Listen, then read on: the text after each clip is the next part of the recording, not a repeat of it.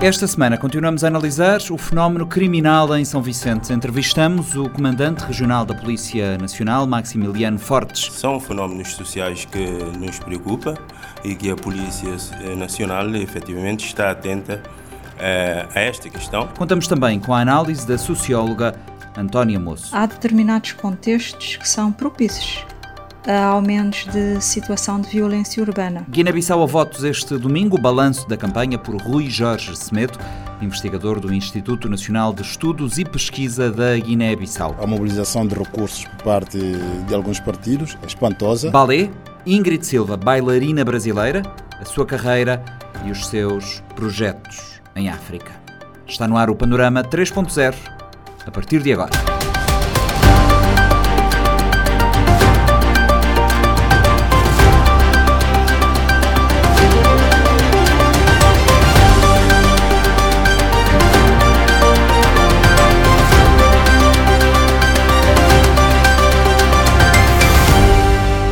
Comando da Polícia Nacional em São Vicente reconhece novas tendências e o registro de ocorrências criminais com alguma violência, um pouco por toda a cidade do Mindelo, nomeadamente em estabelecimentos comerciais. O comandante Maximiliano Fortes não esconde a sua preocupação. O responsável avança que a Polícia Nacional criou equipas de resposta rápida. Excluída está a hipótese de reativação da BAC. Efetivamente, temos constatado alguns registros eh, de alguma ocorrência com alguma violência nomeadamente com, em estabelecimentos comerciais. Eh, são fenómenos sociais que nos preocupam e que a Polícia Nacional efetivamente está atenta eh, a esta questão e por isso é que definimos alguma estratégia para começar para abordar estes fenómenos, ciente de que são fenómenos que que não, deve, não devem preocupar só a Polícia Nacional, eu acredito que devem também preocupar toda a comunidade eh, e todas as pessoas de bem, que todos devemos juntos eh, agir né? e, e juntar forças para combater estes fenómenos. Falou aqui uh, que a polícia adotou algumas estratégias. Uh, pode aqui uh, nos apontar o que é que a polícia está a fazer, se houve a necessidade de mudar alguma coisa, de criar novas equipas de intervenção e também a intensificação dessas equipas de intervenção no terreno? Efetivamente, criamos equipas de resposta rápida e de intervenção e de prevenção e combate à criminalidade eh, equipas estas eh, criadas especialmente para, eh, com, com foco nestes fenómenos que estão a ocorrer, com objetivos especialmente para abordagem de pessoas na via pública, com revistas aos suspeitos nos locais e pontos identificados na cidade, alinhado com a situação criminal diária, atuando e atacando as zonas de maior incidência criminal, conforme os registros que vamos tendo. Estas equipas também têm, têm função, têm missão de identificação de suspeitos na via pública, principalmente os autores já identificados eh, que perpetuam crimes eh, eh, de furtos e roubos, né? identificação, abordagem destes indivíduos eh, e revista destes indivíduos, eh, controle dos pontos sensíveis e os locais onde há suspeita de venda e consumo de estupefaciente e substâncias psicotrópicas, identificação e detenção de indivíduos na posse ilegal de armas eh, ou artigos furtados ou roubados, promover visibilidade nas áreas residenciais com o fito de minimizar roubos nas residências e ou estabelecimentos comerciais, e empenhar maior presença policial nos pontos de maior concentração de pessoas, com impacto no sentimento de segurança das pessoas. Aqui fez referência que uh, começaram a atacar as zonas eh, de maior incidência. Uh, que zonas são essas? É... São mais no centro da cidade, mais, mais para fora? Nós temos, temos estado a ter registro um pouco por toda a cidade. Uh, efetivamente, nós fazemos a análise dos registros e afetamos os nossos efetivos. A polícia tem várias equipas no terreno, mas eh, há dias tivemos, por exemplo, um assalto em Monte Seco, onde temos uma esquadra policial. Eu gostaria primeiro de destrinçar as ocorrências. Né?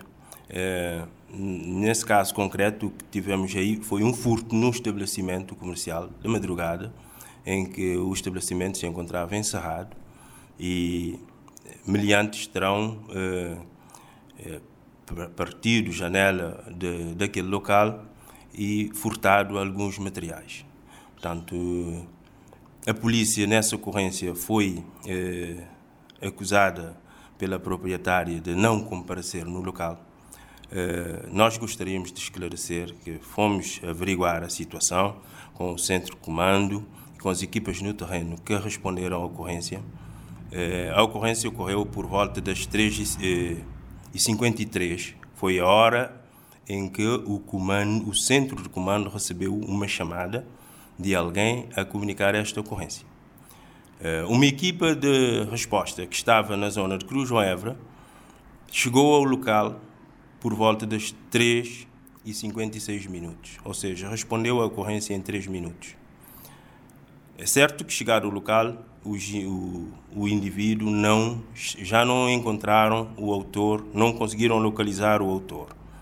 É, fizeram diligência para localizar a proprietária ou gerente do estabelecimento, também sem sucesso, e permaneceram no, lugar, no local a proteger esse estabelecimento por cerca de duas horas, até às seis da manhã.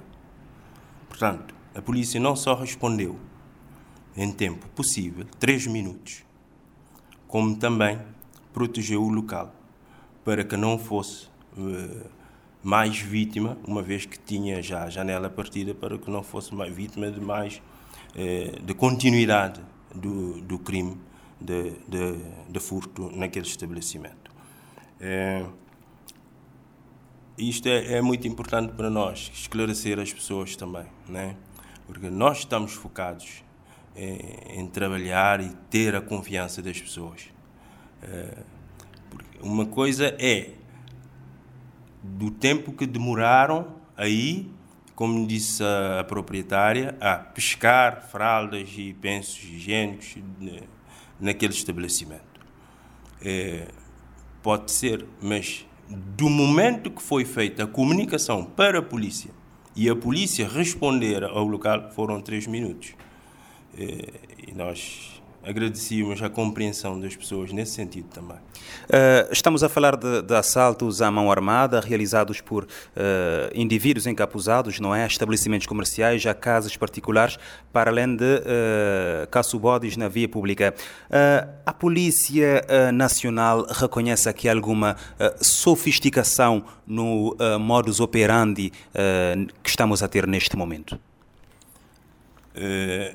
Eu não, não, não diria de sofistica, sofisticação. sofisticação. Uh, efetivamente, uh, notamos aqui uh, uma certa prática de violência em alguns crimes, mas eu acredito que os órgãos de polícia criminal, sem polícia também, mas também a polícia judiciária, eh, estarão capazes eh, de eh, averiguar e combater estes, estes crimes. Em muitos casos estamos a falar, como já fiz referência, de, de atuação uh, com o uso de armas de fogo, de katanas, por exemplo, a atuação de cardapada, coisas que não aconteciam, pelo menos, com muita frequência aqui na ilha. É, é certo, é, é, são, são, são novas tendências e é por isso que eh, que a polícia está preocupada. E também pedimos a colaboração de todos os, eh, os cidadãos, os são vicentinos, eh, porque o combate e a prevenção da criminalidade não é uma responsabilidade só da Polícia Nacional, né? é de todos, né? desde da própria família, nas escolas, a própria comunidade, todos nós temos parte da responsabilidade eh, nesse combate. A polícia vai reforçando o patrulhamento urbano, vai fazendo reforço de operações policiais nos bairros, vai desenvolvendo ações coordenadas com a Polícia Judiciária.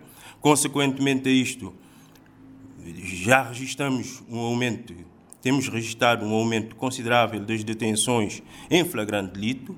Isto para nós é muito importante porque demonstra efetivamente a oportunidade de resposta da polícia Né? Quando procedemos detenções em flagrante delito, significa que estávamos no terreno, por isso conseguimos fazer, proceder às detenções.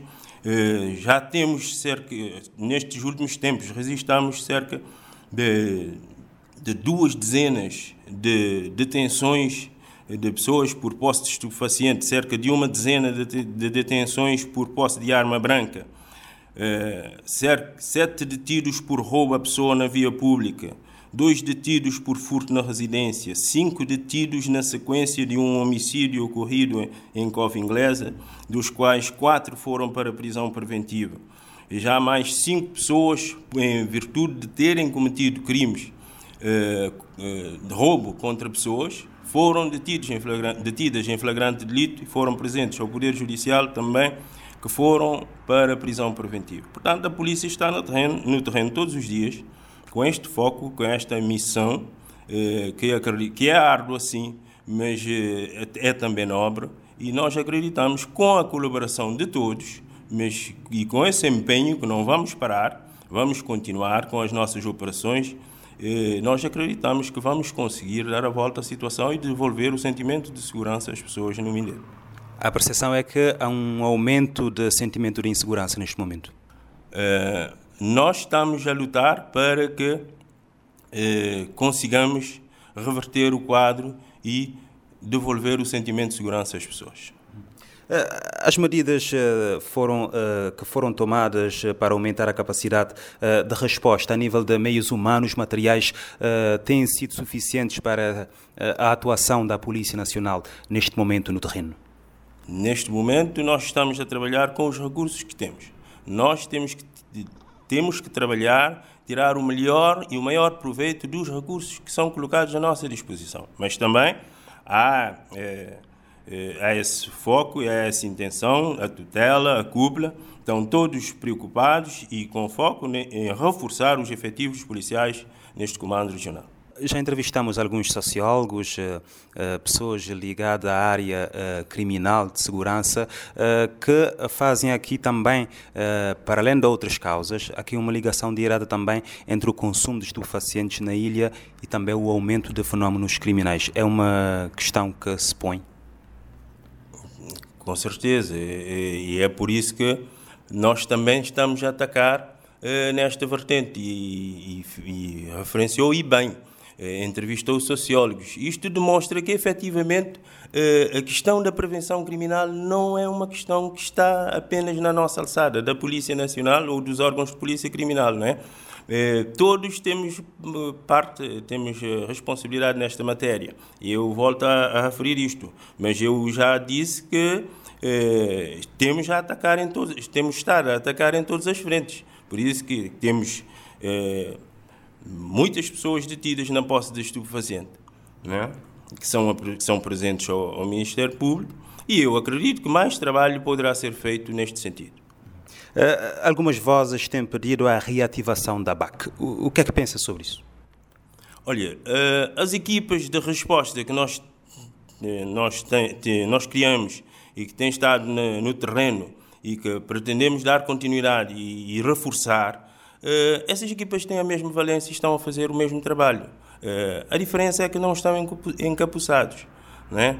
No outro dia dei uma, uh, uma entrevista a um, um, órgão de comunicação social e se calhar algumas pessoas terão entendido mal de que o comandante estaria a mal dizer o trabalho que a Brigada Anticrime desenvolveu. Nós temos o, o maior apreço por, pelo trabalho que a Brigada Anticrime desenvolveu. Desenvolveu eh, em circunstâncias próprias, numa realidade própria, eh, mas as nossas equipas estão no terreno, estão a trabalhar, têm a mesma valência, estão a fazer o mesmo trabalho, só que não estamos encapuçados.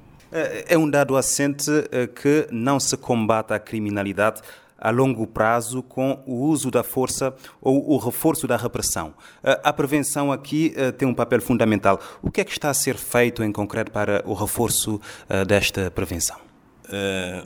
Não é só a polícia que deve desenvolver a prevenção, mas estas ações não são também da prevenção. Nós, quando vamos lá fora com equipas que mantemos o reforço do patrulhamento urbano nos bairros, eh, com a nossa presença, estamos a prevenir a ocorrência de crimes.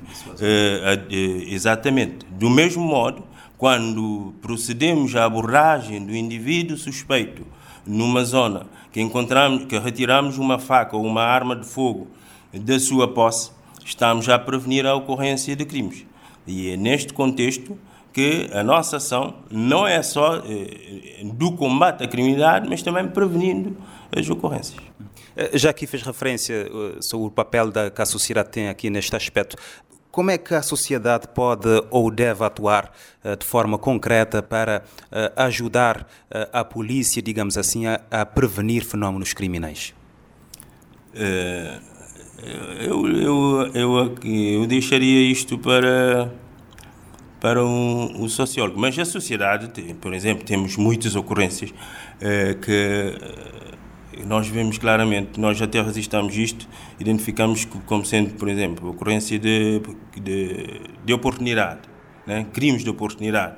Eu dou-lhe um exemplo. No outro dia, um subchefe meu daqui deste comando eh, chegou eh, a, a, mim e disse-me assim: Sr. Comandante, eh, estava na rua, num lugar um pouco ermo, e uma senhora estava com o seu telemóvel assim, à noite, eh, falando e eu lhe chamei a atenção. Olha, minha senhora, cuidado com o seu telefone. E ela respondeu assim: Mas o telefone é meu, não é? Mas respondeu para um polícia, mas o polícia estava civil e não sabia. Por exemplo, às vezes, é, é, nós é, criamos a oportunidade. E a, a sociedade pode ajudar a, reduzir as oportunidades. Né? E se reduzirmos as oportunidades, eu dou-lhe um exemplo também das vezes falta de tolerância, por exemplo, nos crimes de, de, de agressão física, eh, falta de tolerância. No outro dia registramos uma ocorrência de um pai, du, duas crianças, uma de 10 e outra de 12 anos, eh, se agrediram mutuamente e um pai eh, vai lá e agride uma das crianças de, de, de 10 anos. Quer dizer, é, a família aqui também está a falhar. Exatamente, e falta de tolerância. Né? Uma mãe que vai buscar o, o filho à escola e vê que efetivamente o filho estava em litígio com outra criança e diz-lhe mesmo à frente das outras crianças: Ah, isto não é assim, quando alguém lhe bater, bate também. Porque, né? E se chegares lá em casa que alguém te bateu, eu também vou te bater. Quer dizer, é isto. É, a sociedade, a família, a escola, nós todos podemos fazer qualquer coisa para ajudar. Eh, que recomendações deixa à população e aos operadores económicos, não é, que neste momento também estão a ser uh, alvo uh, dessas uh, situações perante estes fenómenos? Epa, efetivamente nós temos que juntar, juntar esforços, né? temos que colaborar com, com a polícia no sentido de reduzirmos as oportunidades, eh, mas também fornecer informações, criar, eh, reforçar as no a nossa segurança nos, eh, nos nossos estabelecimentos, ficar atentos aos, a estas circunstâncias, a estes casos que podem efetivamente acontecer, confiar e comunicar à polícia com a devida oportunidade. Nós estamos no terreno para, para responder e para apoiar e para prevenir. E pronto, é, é isso. Já, já que fala uh, relativamente a, a, a, nível do reforço da segurança dos estabelecimentos, uh, estamos a ver que as câmaras de videovigilância, por exemplo, uh, já não estão a ser um fator dissuasor. É uma questão também que complica, de alguma forma, o trabalho da polícia a nível da identificação dos suspeitos? Nem sempre as ocorrências acontecem em, lugar, em locais que estão vigiados, vigiados pelas câmaras de videovigilância. E as câmaras podem servir como fator dissuasor, mas também podem servir eh, para apoiar no momento da resposta as equipas operacionais no terreno e como posteriormente também eh, apoiar na investigação. Portanto, muitas vezes, mesmo que um, um,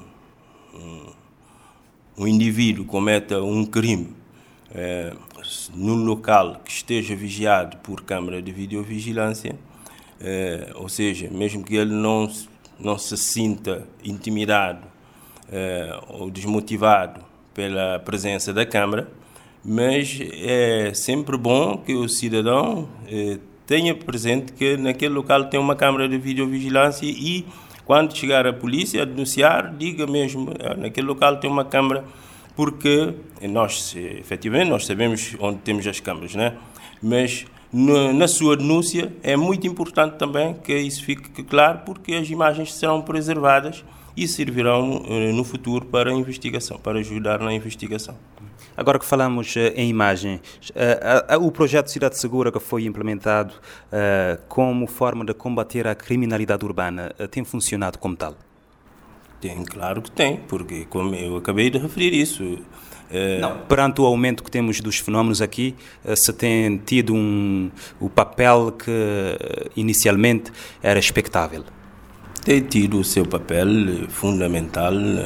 Muitos crimes já foram desvendados com base na, na, na, nas imagens que, que são preservadas e que são registadas das ocorrências que acontecem nos locais vigiados. Como eu disse, nem todas as ocorrências acontecem em locais que estejam vigiados, vigiados pelas câmaras de videovigilância, mas também tem um papel fundamental na nas, eh, no apoio das equipas operacionais no terreno. Nós já fizemos muitas detenções hum, em flagrante delito com a estrita colaboração entre as equipas que estão no, no terreno e o, o, pessoal que está no centro de comando a vigiar, a orientar, a orientar e a coordenar as ações das equipas no terreno. A socióloga Antónia Moço aponta a elevada taxa de desemprego, o desemprego de longa duração e o aumento de preços como alguns dos fatores que podem ajudar a explicar o pico de fenómenos criminais e de violência em São Vicente. A profissional refere que não se pode dissociar a taxa de criminalidade e violência do contexto de pobreza. Por outro lado, explica que o problema da criminalidade é complexo e qualquer abordagem que não seja sistémica será insuficiente. Antónia Moço, a criminalidade em São Vicente tem estado na ordem do dia com a percepção generalizada de que a situação de segurança tem vindo a degradar-se. Isto é algo surpreendente ou os sinais estavam aí? Bem, que há, há determinados contextos que são propícios a aumentos de situação de violência urbana. E a elevada taxa de desemprego o desemprego de longa duração, a subida vertiginosa dos preços, uh, certamente farão parte do extenso leque de variáveis que poderão ajudar a explicar essa situação de criminalidade e, e de violência. Repare que, embora a criminalidade seja algo, seja uma realidade, nós observamos períodos de picos em que se faz sentir com maior intensidade e é preciso compreender esses fenómenos para poder encontrar respostas mais acertadas para a sua resolução ou mitigação. É possível identificar causas prováveis para esta situação? O problema da criminalidade é complexo e qualquer abordagem que não seja sistémica será deficiente. Isso é válido para o entendimento e compreensão do fenómeno, como também é válido nas estratégias de sua resolução será sempre preciso fazer uma imersão à raiz do problema, compreender uh, para depois definir-se linhas uh, duradouras de atuação. Igualmente, a complexidade do conceito de violência impõe uma avaliação ah, descomplexada da eficácia da forma como se tem abordado o fenómeno, que passará necessariamente pelo questionamento do caminho que temos seguido e se temos alcançado os objetivos preconizados. No entanto, nós não podemos dissociar a taxas de criminalidade e de violência ao contexto de pobreza. Já o autor Timothy Ash uh, defende que a ameaça à descivilização é assustadoramente real e se removermos as bases elementares da vida civilizada, como a comida, o abrigo, a água potável, a segurança pessoal, nós voltaremos ao estado de natureza hobbesiano, à guerra de todos contra todos. Isso quer dizer que ao básico de condições de dignidade que não pode faltar uh, aos membros de uma comunidade. Daí a importância de combater a exclusão social, cultural e económica dos indivíduos através de políticas públicas e programas consistentes que devem ser encarados como uma prioridade nacional.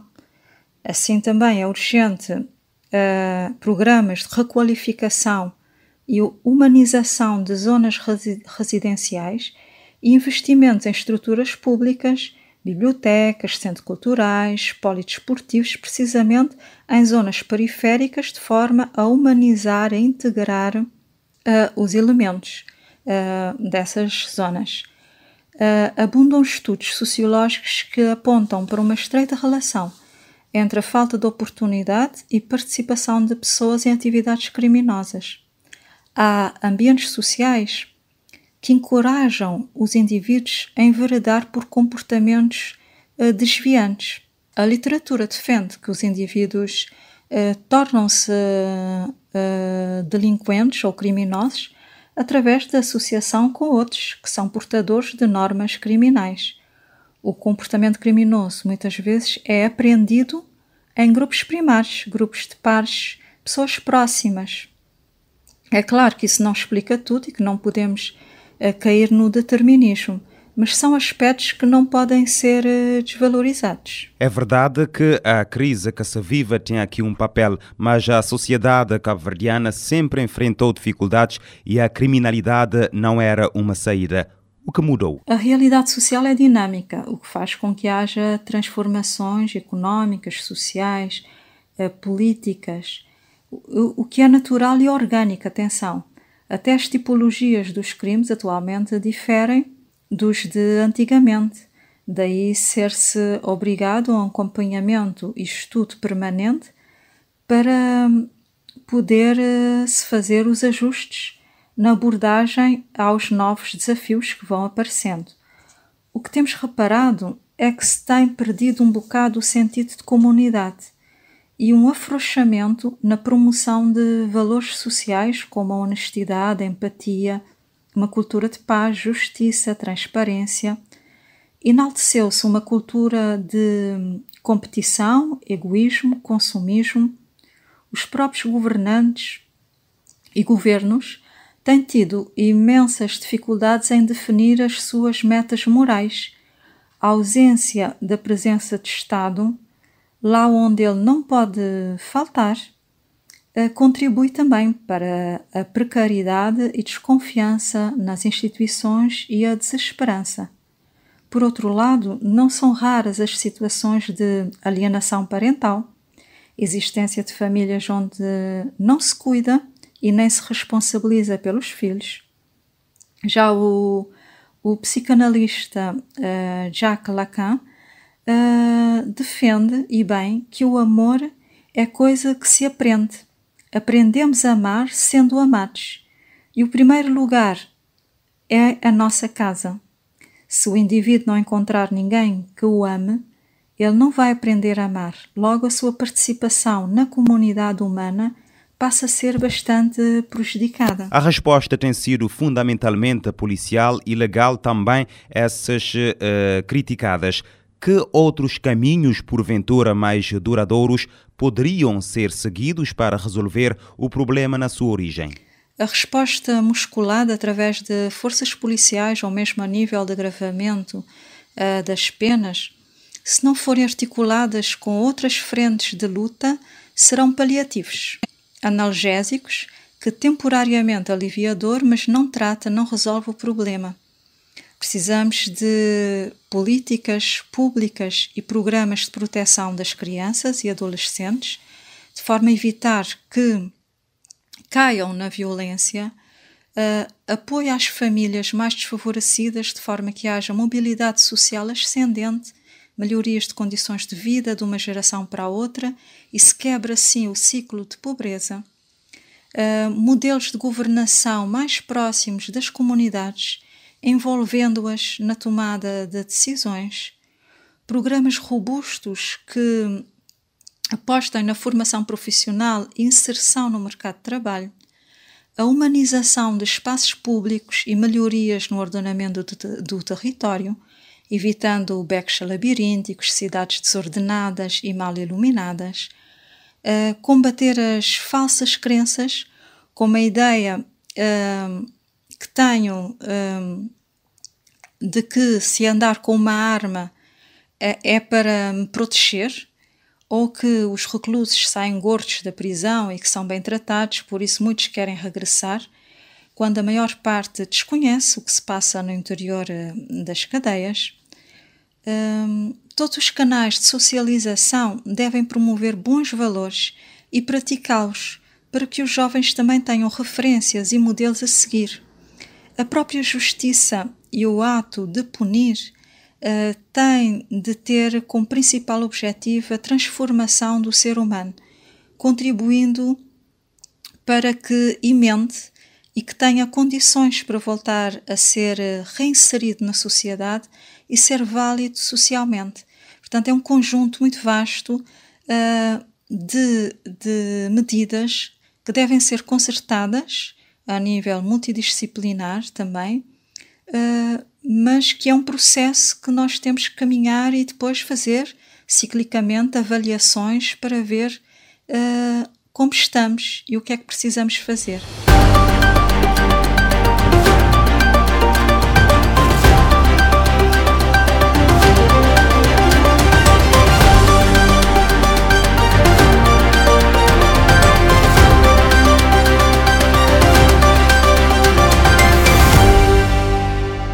Mais de 900 mil guineenses no país e diáspora escolhem este domingo os deputados que vão ocupar os 102 lugares na Assembleia Nacional Popular. Rui Jorge Semedo, analista político e investigador do Instituto Nacional de Estudos e Pesquisa da Guiné-Bissau, sublinha que o ambiente de campanha foi globalmente positivo. Em entrevista à RFI, o analista realça a mobilização de meios por parte dos partidos e coligações concorrentes. Globalmente positivo, né? partindo daquilo que é o ambiente, sabendo que o Parlamento foi dissolvido há um ano, a tensão político-social era cada vez mais visível, a própria fragmentação também né? socio-religioso é também visível e muitos pensavam que nessa campanha o confronto ia ser forte, o tom do discurso também ia ser uh, muito mais uh, violento mas felizmente nós não estamos a verificar o que se previa, não é? O aspecto ligado à utilização de meios continua a ser praticamente igual às campanhas anteriores. A mobilização de recursos por parte de alguns partidos é espantosa. Por exemplo, mobilizaram viaturas, eh, algumas delas eh, zero quilômetros, né? viaturas novas. Também há outros grupos que apareceram com uma quantidade de viaturas motorizadas que ninguém sabe né? a proveniência. Durante a governação, os governos não conseguem mobilizar recursos, por exemplo, para investir nos hospitais, para investir na educação, para investir nas políticas ligadas, sobretudo, com a habitação mas é praticamente assustadora durante o período da campanha eleitoral, vendo os partidos com uma capacidade impressionante de mobilizar recursos para poder investir nas campanhas. E um país como a Guiné-Bissau, que todos nós sabemos, é muito vulnerável a crimes transnacionais, então não se pode aceitar os partidos, durante o período da campanha eleitoral, a, mobilizar recursos destas naturezas sem saber as suas proveniências. Ao nível de propostas concretas, a campanha começou a 13 de maio, termina na próxima sexta-feira. Eh, do que tem acompanhado, os partidos e as coligações nesta corrida têm feito propostas concretas para o país, no que toca, por exemplo, como falou há pouco, habitação, educação, saúde? Sim, eh, mas eles têm falado isso de uma forma muito superficial, porque, obviamente, né, todos sabem que o país precisa de tudo e mais alguma coisa. Né? Então falam hum, superficialmente porque não conseguem mostrar como vão operacionalizar isso, de que forma vão implementar isso. Como sabem que o país como um todo tem carência, por exemplo, no domínio da educação, carência no domínio de acesso à energia, acesso à água. Então todos falam, capaz, se ganhar vou investir na educação, mas como? Qual é o plano.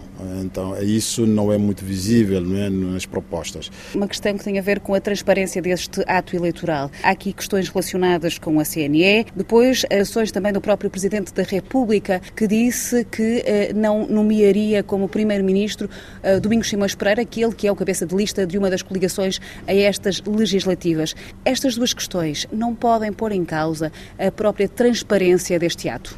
Não só colocará em causa a transparência, como também colocará o país em risco no período pós-eleitoral, eh, de poder voltar à crise política. Portanto, eu acho que há uma irracionalidade, sobretudo na forma como trataram o caso CNE.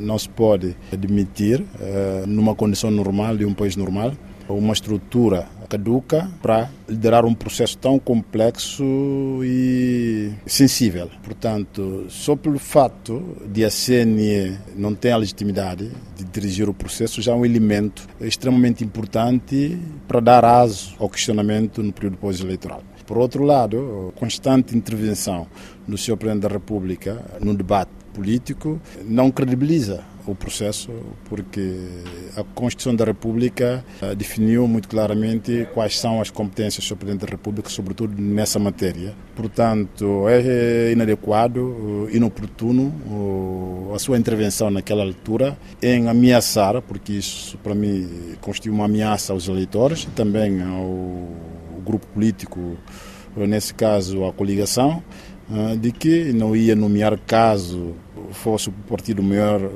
votado, mais votado, né? os seus potenciais candidatos à figura do primeiro-ministro. Isso é muito perigoso e já aponta que o país, no período pós-eleitoral, eh, certamente poderá vir a se confrontar eh, com crise. Uh, ultimamente tem-se uh, assistido a uma multiplicação dos ataques contra ativistas políticos, contra opositores políticos na Guiné-Bissau. Há jornalistas também que se sentem amordaçados e ameaçados, alguns que saíram também do país para se protegerem, rádios que foram atacadas. Qual é o estado a nível de direitos humanos, a nível de liberdade de imprensa e liberdade de expressão na Guiné-Bissau? Tem havido uma, uma evolução negativa destes direitos? De três anos para cá houve um retrocesso notável eh, nesses quesitos, porque praticamente né, estamos uh, a viver num ambiente uh, em que as liberdades cada vez mais estão a ser amordaçadas as instituições estão a perder autonomia. Por exemplo, mesmo antes da dissolução do Parlamento, percebíamos uma certa relação de subserviência entre o Parlamento e a presidência da República. O presidente praticamente controlava e impunha não é, as suas vontades na forma como o Parlamento devia ou não devia agir. Mas e não só, a forma como, por exemplo, foi conduzida a eleição no Supremo mostra também que essa instituição, importante instituição que é pilar fundamental do Estado de Direito Democrático, não tem eh, legitimidade para poder eh, realizar autonomamente a corrida ao cargo do Presidente Supremo. Desde que o Presidente chegou ao poder, sempre vivemos num tipo de presidencialismo e não naquilo que estava previsto ou que a Constituição prevê, que é o semipresidencialismo. O Presidente passou a ser visto e atuar como chefe do executivo. Não só por um lado, porque, sim senhora, a Constituição também prevê que o presidente pode presidir o Conselho de Ministros quando bem entender, mas não é só isso, é a forma como dá visibilidade à sua pessoa.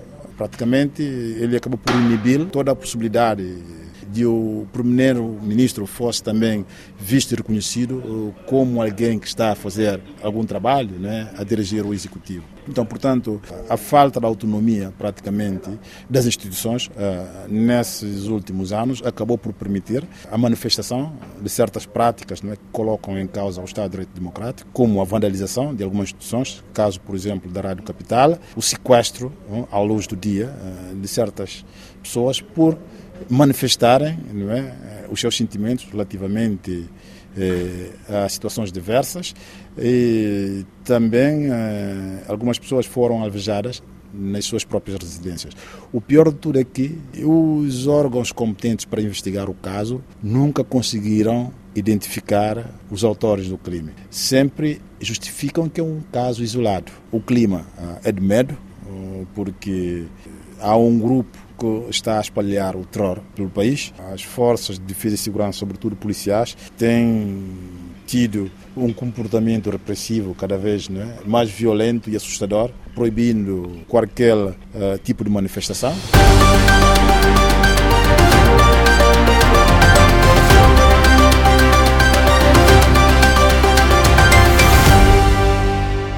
E agora, Balé. A bailarina brasileira Ingrid Silva é um dos grandes nomes da dança da atualidade. Contratada pelo Dance Theatre of Harlem, desenvolve programas no continente africano e milita por um maior reconhecimento de bailarinos negros.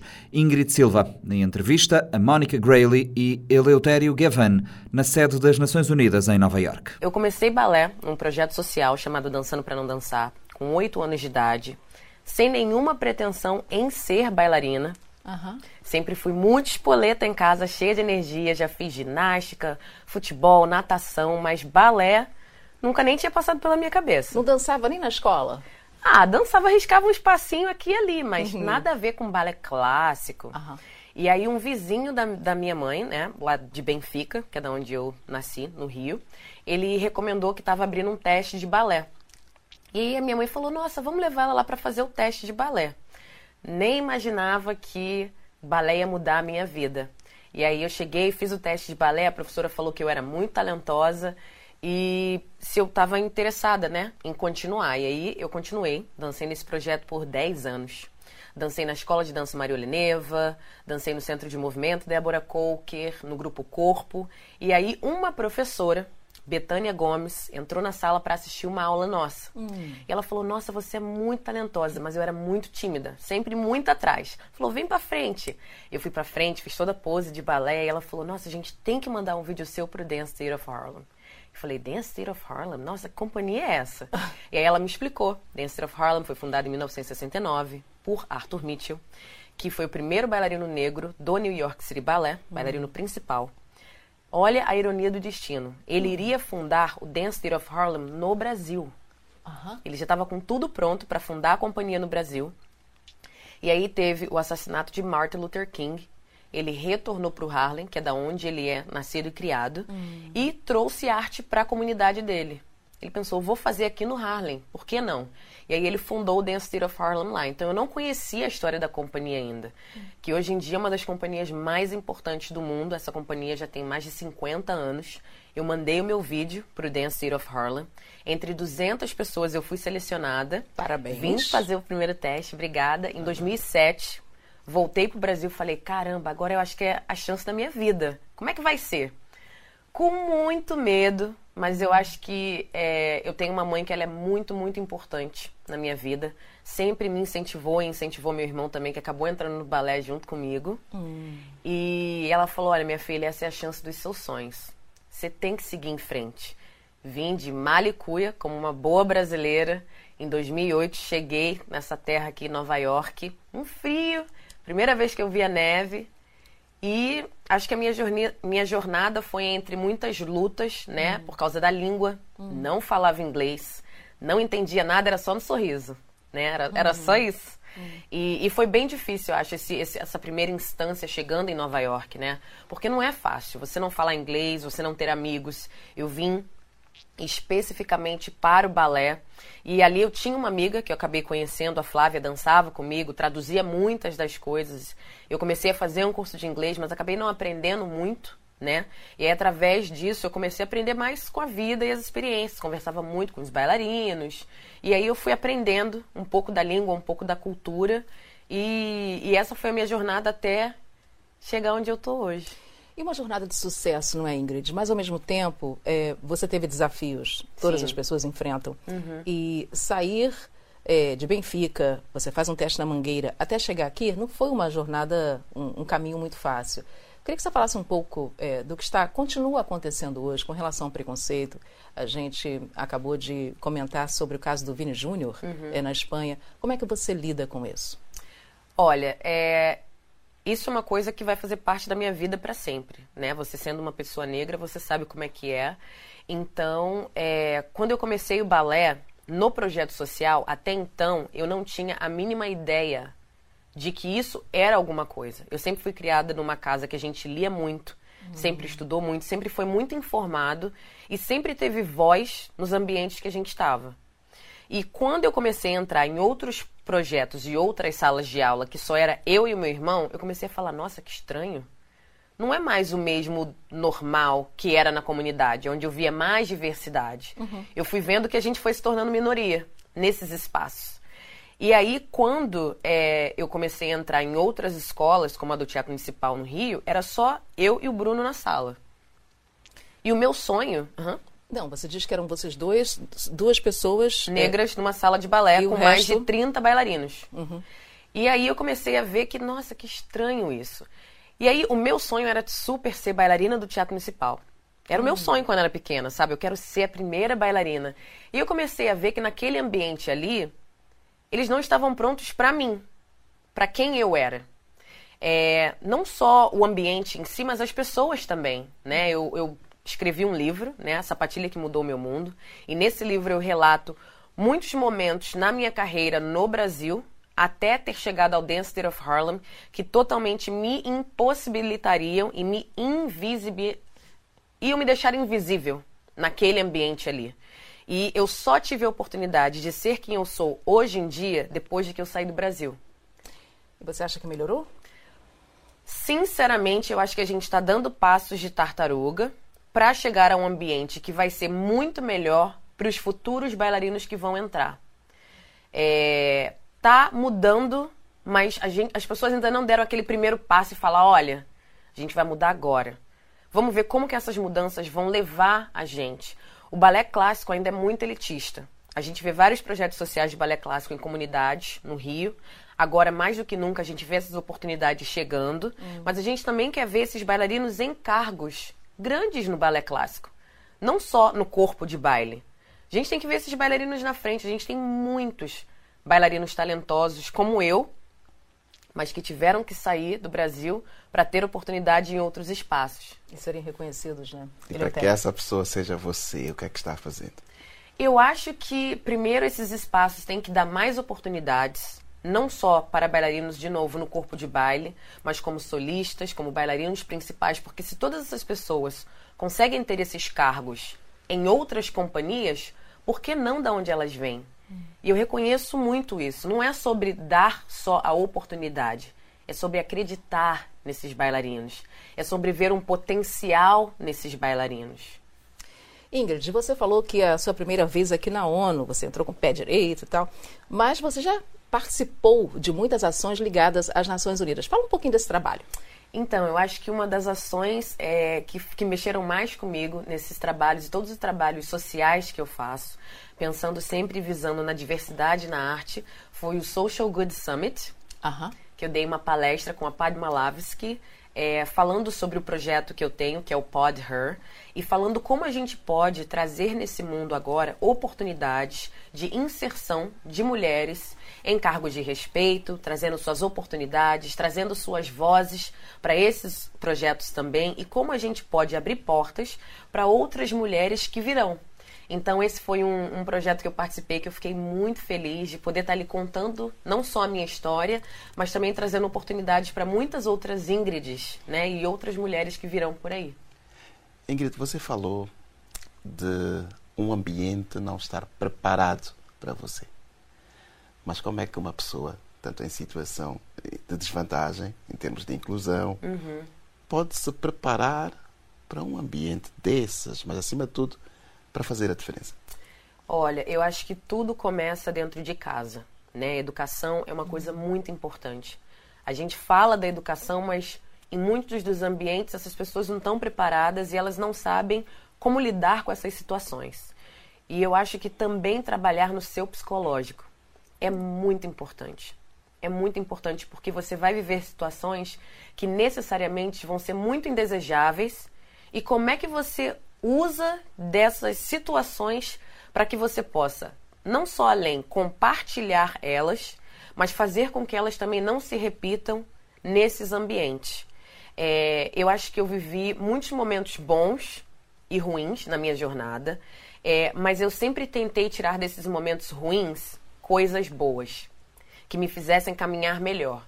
Hoje em dia, se eu tiver em alguma situação de racismo, eu tento não me defender mas explicar com graça como que as pessoas podem me respeitar nesse espaço.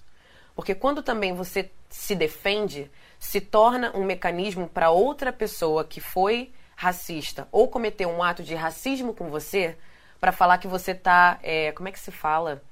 Você está se defendendo. ou você está é, com raiva da situação. Você, você é pego numa outra narrativa. E hoje em dia eu sou muito mais inteligente quanto a isso. Se você cometeu esse caso e eu estou num espaço como esse, eu vou te explicar que a sua narrativa ou o seu ato não foi correto. E aí é onde faz a diferença o livro, a sapatilha. Exatamente, um exatamente. E aí eu acho que, por exemplo, escrevendo esse livro, que foi a sapatilha que mudou o meu mundo, nele eu reflito muitas situações que eu já passei, mas como através dessas situações eu consegui manobrar, ensinar as pessoas sobre o que foi vivido ali. Conta um exemplo pra gente que te marcou, que está no livro. Olha, tem um exemplo muito grande. Em uma das escolas de dança que eu tava, uhum. é, tinha uma professora que sempre falava para mim: eu não vou te corrigir mais, porque você tem que colocar o bumbum para dentro. E até hoje, eu sempre escrevi isso no livro, eu não entendo o que, que significava colocar o bumbum para dentro. Nós somos pessoas brasileiras, uhum. juntas e misturadas, com todos os tipos de raças e nações no mundo. Nós não somos europeus. E o bumbum, no fim, é um músculo. Então, eu não sei na cabeça dela ali, ela via uma menina no padrão europeu que não era uma menina negra. E nós, mulheres brasileiras, nós temos curvas. Mas isso nunca ia me tirar do mérito de ser bailarina, de tirar a minha técnica. Ela sempre esteve ali. Hum. Eu só acho que é um corpo que talvez na cabeça dela não era um corpo padrão. Só que o estrago psicológico disso fez comigo foi muito grande. Por muitos anos eu usava saia. Eu tinha vergonha dessa parte do meu corpo porque eu não me sentia, eu não me sentia aceita. Então é aí que eu falo que esse espaço não estava pronto para mim. E aí eu cheguei numa companhia que é super diversificada, que é o Dance State of Harlem, onde você entra na sala e você olha todos os tipos de corpos, super bem tecnicamente. Esse foi o ambiente que pela primeira vez ninguém falou do meu bumbum. Eles me viam como um todo. Era um ajuste técnico na bailarina que eu sou e não necessariamente em partes do meu corpo. Que então, você não pode mudar. Exatamente, eu nasci assim. Isso nunca me deixou de ser quem eu poderia atingir no potencial que eu tinha. Pelo contrário, foi uma lapidação. Hum. E eu acho que é isso que eu falo, sabe? Ali no livro eu vi muito disso.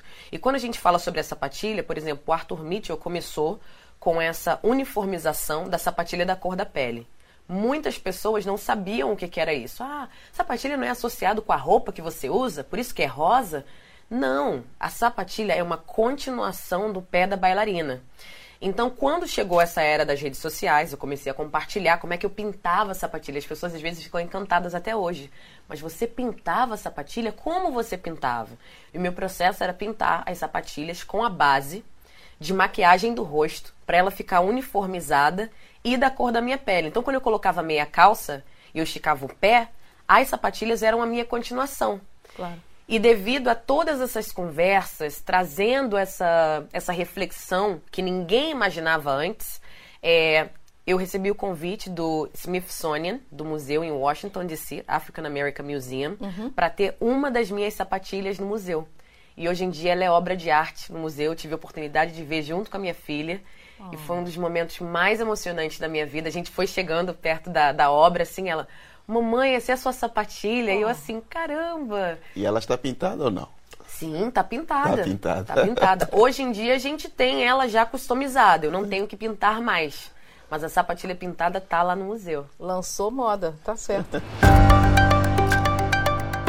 O Panorama 3.0 é uma produção da Rádio Morabeza, disponível em diferentes horários e frequências. Estamos também em formato digital em radiomorabeza.cv e nas plataformas digitais como Spotify ou Google Podcasts. Pode ouvir e subscrever este programa. Eu sou o Nuno Andrade Ferreira. A edição de hoje contou com a colaboração de Fredson Rocha e Lourdes Fortes. Até para a semana.